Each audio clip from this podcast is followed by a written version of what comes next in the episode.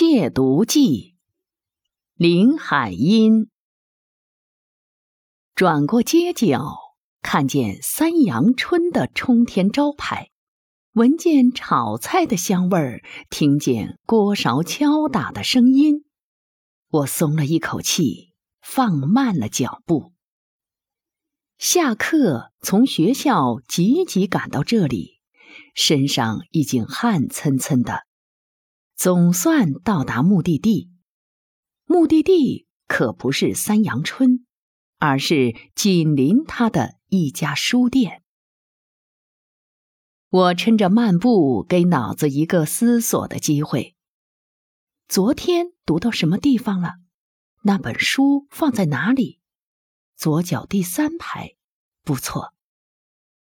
走到门口。便可以看见书店里仍像往日一样挤满了顾客，我可以安心了。但是我又担忧那本书会不会卖光了，因为一连几天都看见有人买，昨天好像只剩下一两本了。我跨进书店门，暗喜没人注意。我踮起脚尖儿，使矮小的身体挨蹭过别的顾客和书柜的夹缝，从大人的腋下钻过去。哟，把头发弄乱了，没关系，我到底挤到里边来了。在一片花绿封面的排列队里，我的眼睛过于急忙的寻找，反而看不到那本书的所在。从头来，再数一遍。啊，他在这里，原来不是在昨天那个位置了。我庆幸他居然没有被卖出去。我多么高兴，有多么渴望的伸手去拿。但和我的手同时抵达的，还有一双巨掌。十个手指大大的分开来，压住那本书的整个。你到底买不买？我抬起头，难堪的望着他。那书店的老板，他威风凛凛的俯视着我，在众目睽睽下，我几乎是狼狈的跨出了店门。曾经有一天，我偶然走过书店的窗前。窗前刚好摆了几本慕名很久而无缘一读的名著，欲望推动着我，不由得走进书店，想打听一下它的价钱。也许是我太矮小了，不引人注意，竟没有人过来招呼，我就随便翻开一本摆在长桌上的书。慢慢读下去，读了一会儿，仍没有人理会，而书中的故事已使我全神贯注，舍不得放下了。直到好大功夫，才过来一位店员，我赶忙合起书来递给他看，煞有其事似的问他价钱。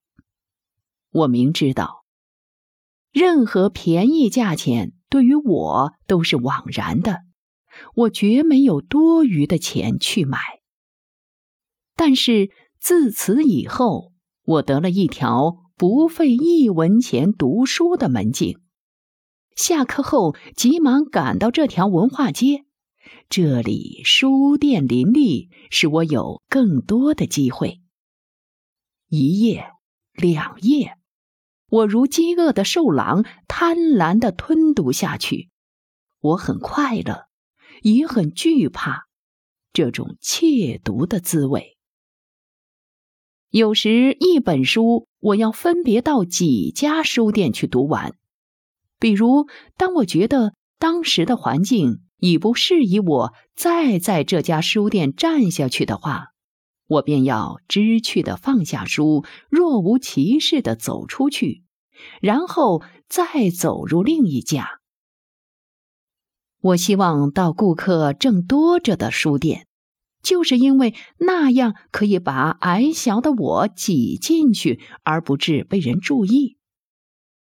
偶然进来看书的人虽然很多，但是像我这样常常光顾而从不买一本的，实在没有。因此，我要把自己隐藏起来，真是像个小偷似的。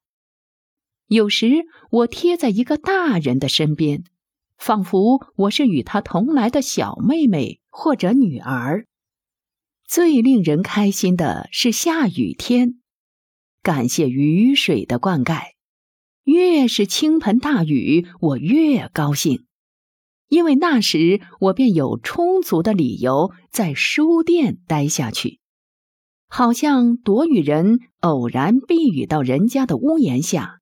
你总不好意思赶走吧？我有时还要装着皱着眉头，不时望着街心，好像说：“这雨害得我回不去了。”其实我的心里是怎样高兴的，喊着：“再大些，再大些！”那次的难堪之后，我不再去书店。许多次，我经过文化街，都狠心咬牙的走过去。但一次、两次，我下意识的走向那熟悉的街。终于有一天，求知的欲望迫使我再度停下来。我仍愿一试，因为一本新书的出版广告，我从报上知道好多天了。我再施惯技，又把自己藏在书店的一角。当我翻开第一页时，心中不禁轻轻呼道：“啊，终于和你相见！”受了前次的教训，我更小心的不敢贪婪，多串几家书店更妥当些。每次从书店出来，我都像喝醉了酒似的。脑子被书中的人物所扰，踉踉跄跄，走路失去了控制的能力。明天早些来，可以全部看完了。